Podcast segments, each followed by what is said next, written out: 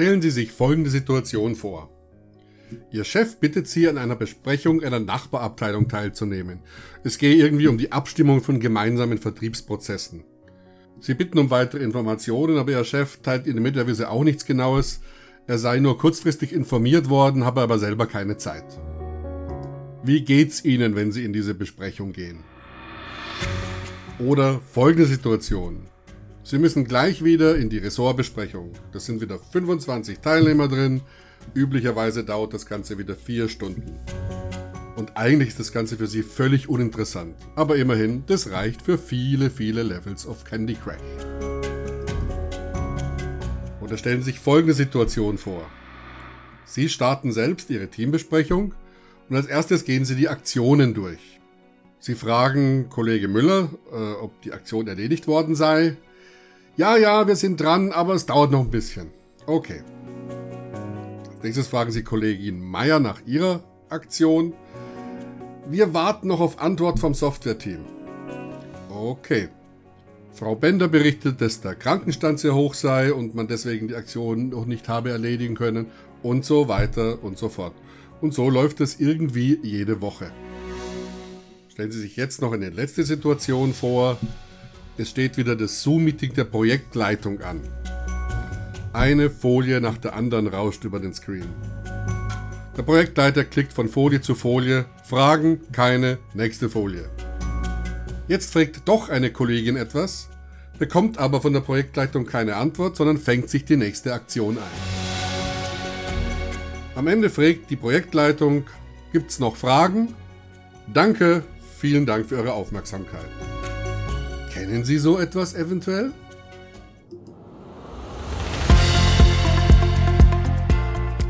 Der Begriff Digitalisierung geht täglich durch die Medien und Sie fragen sich vielleicht, was Digitalisierung für Sie als Teammitglied, als Führungskraft oder als Unternehmer bedeutet und wie Sie einen Transformationsprozess effektiv gestalten können.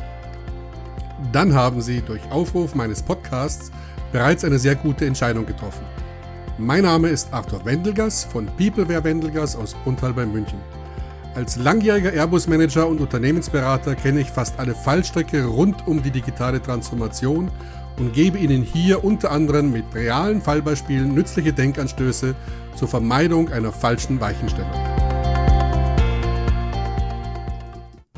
Ja, kennen Sie so etwas, habe ich Sie gefragt.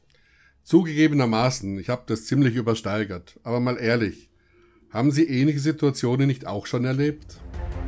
Viele langweilige Besprechungen, manchmal wissen Sie gar nicht, warum Sie dabei sind.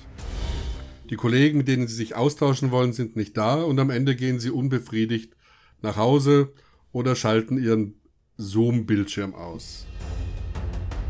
Im Hause ist es übrigens schon Usus, dass sich alle darüber beschweren, dass viel zu viele Besprechungen stattfinden und auf der anderen Seite beschweren sich die Menschen ständig darüber, dass sie über nichts informiert werden. Ja, wie können sie das besser hinkriegen? Wir können das besser hinkriegen, indem wir uns einfach mal bewusst machen, wie eine effektive Besprechung aussehen könnte. Was ist das Wichtigste bei einer Besprechung? Ganz einfach, es sind die drei Vs. Vorbereiten, vorbereiten und nochmal vorbereiten. Warum ist schlechte Vorbereitung so katastrophal? Schlechte Vorbereitung beeinflusst alle Teilnehmer, denn sie müssen die eigene Ineffektivität multiplizieren mit der Anzahl der Teilnehmer. Vielleicht kennen Sie diese, diese Parkscheiben, mit denen man die Kosten für eine ineffiziente und ineffektive Besprechung berechnen kann. Für einen Konzern summiert sich das wirklich auf mehrere Millionen. Aber auch ein mittelständischer Betrieb verbrennt wertvolle Ressourcen und zu diesen Ressourcen gehört auch die Motivation der Mitarbeiter. Was gehört also zu einer guten Vorbereitung? Und hier gibt es eine Checkliste, die sogenannten 7W-Fragen. Erstes W. Was soll besprochen werden? Zweites W. Wer ist davon betroffen? Drittes. Wie viel Zeit brauchen wir für die Besprechung? Viertes. Wo findet die Besprechung statt? Fünftes. Wie wollen wir die Besprechung durchführen? Sechstes, warum ist diese Besprechung wichtig? Und siebtens, wann brauchen wir Inputs für die Besprechung und wann erwarten wir nach einer Besprechung Entscheidungen bzw. die Erledigung von Aktionen. Diese sieben Fragen können helfen, und zwar sowohl bei regelmäßig wiederkehrenden Besprechungen, aber auch bei einmaligen Projektbesprechungen oder Problembesprechungen. Fangen wir also mit der wichtigsten Frage an. Was ist Thema der Besprechung? Was kommt auf die Tagesordnung? Bei wiederkehrenden Besprechungen ist da vor allem die Priorisierung wichtig. Schieben Sie weniger wichtige Punkte gnadenlos auf das nächste Mal beziehungsweise in eine andere Besprechung. Und wenn dann Ihre Tagesordnung einigermaßen festliegt, dann kommunizieren Sie diese unbedingt rechtzeitig an die Teilnehmer. Und rechtzeitig heißt dabei, die Teilnehmer müssen Zeit haben, sich vorbereiten und sich auch im Vorfeld bereits einbringen zu können oder Fragen stellen zu können. Ja, Apropos Teilnehmer, da steckt nämlich gleich die zweite Frage drin. Wer ist davon betroffen? Machen Sie sich wirklich Gedanken darüber, wer unbedingt einzuladen ist. Und andersrum, wenn es sich um eine reguläre Abteilungsbesprechung beispielsweise handelt, dann machen Sie sich Gedanken, welche Themen für diesen Teilnehmerkreis wirklich von Relevanz sind.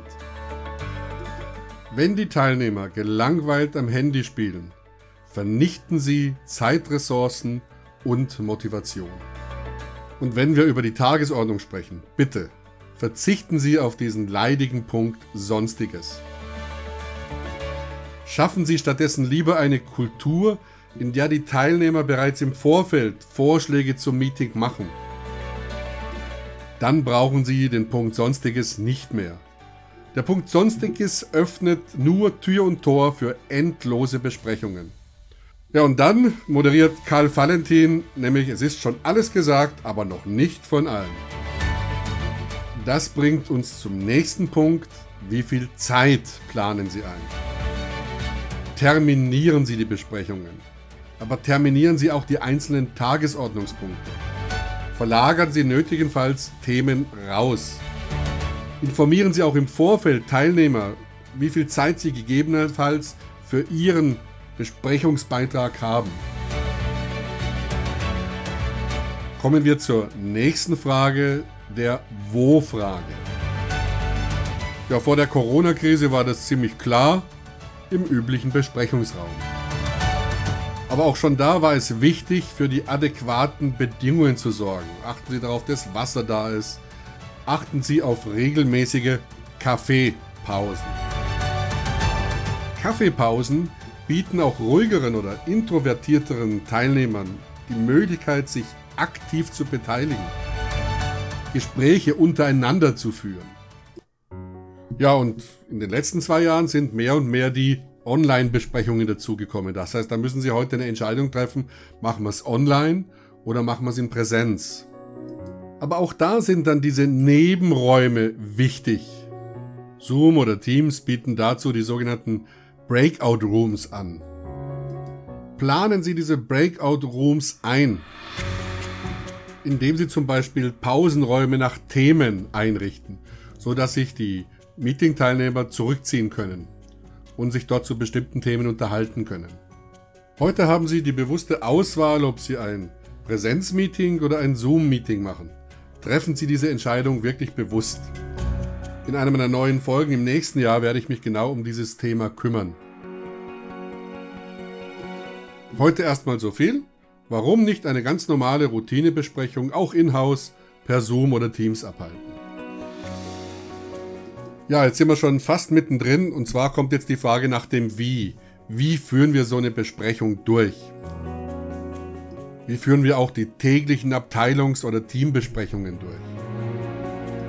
Vor langer Zeit, als ich noch Software-Teamleiter bei Airbus war, fragt mich mal eine neue Mitarbeiterin, sie kam übrigens aus der Werbebranche, warum denn meine internen Teambesprechungen so langweilig seien.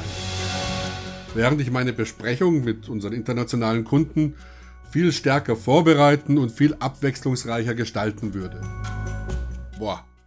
Meine impulsartige Antwort damals war, ja, weil ich das schon immer so gemacht habe. Und weil wir das alle immer so machen. Warum eigentlich? Und ich kann Ihnen sagen, ich habe es dann komplett geändert. Zum Beispiel habe ich damals tatsächlich diese ersten vier W-Fragen, die wir bereits besprochen haben, die habe ich ernst genommen. Wir haben dann in den Besprechungen die Teilnehmer wirklich intensiv eingebunden. Es gab keine vorgefertigten PowerPoints mehr, sondern wir haben mit Metaplanwänden gearbeitet und wir haben Pinkarten hingeklebt. Wir haben die Themen so modelliert. Bevorzuge ich die selbstklebenden Moderationskarten, die sogenannten Big Notes von 3M. Am besten googeln Sie mal 6445 von 3M, dann finden Sie sie schon. Bin von diesen Karten wirklich begeistert. Man muss sie nicht immer neu pinnen und kann sie mehrfach kleben und auch wieder verschieben. Ja, mit diesen Karten haben wir die Gedanken im Meeting entstehen lassen. Wir haben die Teilnehmer mit eingebunden. Existierende Gedanken, meine relativ beschränkten Gedanken, haben wir erweitert. Und auch nochmal ein toller Nebeneffekt. Wir haben nicht mehr seitenweise Protokolle produziert, sondern wir haben einfach diese Metaplanwände fotografiert. Und auch in Online- und Remote-Meeting können Sie das machen. Da gibt es nämlich heute die sogenannten virtuellen Pinwände oder, oder Whiteboards von Miro oder von Collarboard. Wenn da Teilnehmer Karten an die Wand pinnen, dann kann man die am Ende sogar exportieren, zum Beispiel nach Excel, um sie weiter zu bearbeiten oder in späteren Meetings wieder zu verwenden. Auch habe ich Möglichkeiten aus Excel-Material oder aus Word-Material Daten direkt als Karten in diese Pinwände zu importieren. Egal ob Präsenz oder Remote wichtig ist, halten Sie die Teilnehmer immer aktiv dabei. Übrigens, äh, das Startup-Unternehmen Wonder GmbH bietet mit seiner Webseite wonder.me eine besonders kreative, wie ich finde, Form von Gruppenräumen an. Die ist komplett dynamisch. Schauen Sie sich das gerne mal unter wonder.me an. Also zusammenfassend, es geht nochmal darum, alle Teilnehmer wirklich einzubinden. Und fragen Sie nicht, ob alles klar ist. Stellen Sie offene Fragen. Machen Sie auch den Teilnehmern Mut, sich zu beteiligen, sodass sie sich nicht bestraft fühlen, wenn sie nach einer Frage mal aktiv werden müssen. Machen Sie es zur Kultur. Leben Sie die Kultur des Adlers. Nutzen Sie das Adlerprinzip. In Folge 5 meines Podcasts habe ich das intensiv behandelt. Machen Sie sich auch wirklich Gedanken darüber, wodurch sich die Teilnehmer motiviert fühlen können. Auch das haben wir in Folge 4 beim Thema Motivation besprochen. Geben Sie den Menschen das Gefühl, dass sie nicht für Sie als Besprechungsleiter im Meeting sitzen, sondern für sich selbst, dass Sie dann Nutzen rausnehmen. Ja, und wenn Sie sich über das Wie Ihrer Besprechung Gedanken machen, ziehen Sie auch sogenannte Daily Stand-up Meetings in Betracht. Wie der Name sagt, sind das tägliche Besprechungen, die stehend abgehalten werden und die maximal 10 bis 15 Minuten dauern. Allein das Stehen verkürzt die Besprechungszeit automatisch. Dazu trägt auch die typische Standard-Agenda bei. Die besteht nämlich nur aus drei Punkten. Was ist seit dem letzten Mal, also seit gestern, erledigt worden oder passiert? Was steht heute an? Und welche Entscheidungen müssen getroffen bzw. Probleme gelöst werden? Auch Stand-up-Meetings können Sie remote durchführen. Dann ist das Hauptmerkmal des Stand-ups aber vor allem die Standardagenda. Ob Sie dann stehen oder sitzen, das hängt davon ab, ob Sie ein Stehpult haben oder einen herkömmlichen Schreibtisch oder ganz äh, komfortabel einen, Ste einen Schreibtisch, den Sie zum Stehpult hochfahren können. Ja, kommen wir zur vorletzten Frage, der Frage nach dem Warum. In Folge 4 haben wir über die Motivationsfaktoren Sinn, Eingebundenheit, Freiheit, Kompetenz gesprochen. Und da wird auch klar, warum das so wichtig ist. Wenn wir nämlich die Besprechung zur Besprechung der Teilnehmer machen wollen, dann sind die Ziele der Besprechung unheimlich wichtig. Das müssen wir klar transportieren.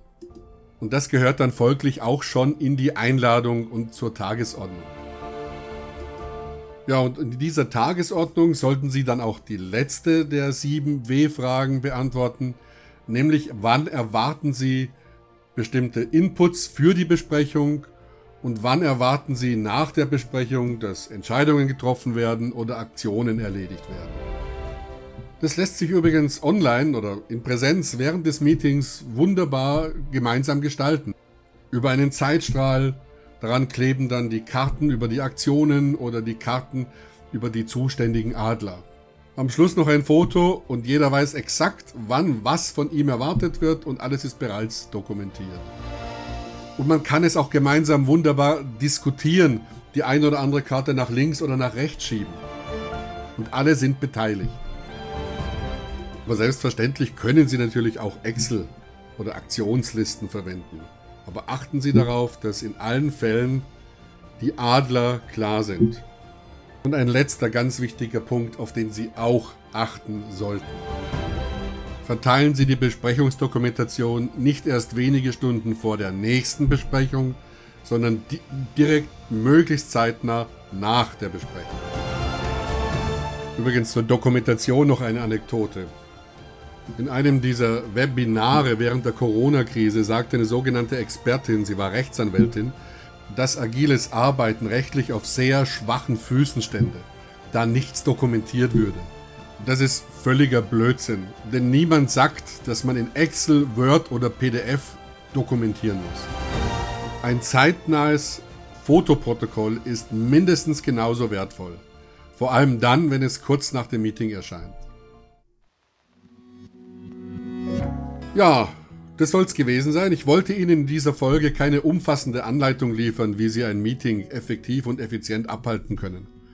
Aber vielleicht ist mir das gelungen, was damals meiner neuen Mitarbeiterin gelang, die mich damals fragte, warum meine Besprechungen denn so langweilig wären. Vielleicht haben Sie Lust bekommen, sich mit den Teilnehmern Ihrer Standardbesprechungen zusammenzusetzen und Ihre Besprechungen auf eine ganz andere Ebene zu heben. Vielleicht ersetzen Sie auch mehrstündige, typischerweise wöchentliche Besprechungen durch tägliche 10 bis 15-minütige Stand-up-Besprechungen. Ich wünsche Ihnen auf jeden Fall viel Spaß dabei. Gern unterstütze ich Sie und Ihr Team dabei. Ich wünsche Ihnen viel Erfolg. Ihr Arthur Wendelgers. Hat Ihnen dieser Beitrag gefallen? Dann am besten gleich abonnieren. Mein Podcast Der effektive Weg in die digitale Transformation erscheint jeden Donnerstag. Weitere Informationen zum Podcast und den vorgestellten Themen finden Sie auf www.wendelgast mit doppels.com bzw. racy.academy geschrieben raci.academy Englisch Akademie.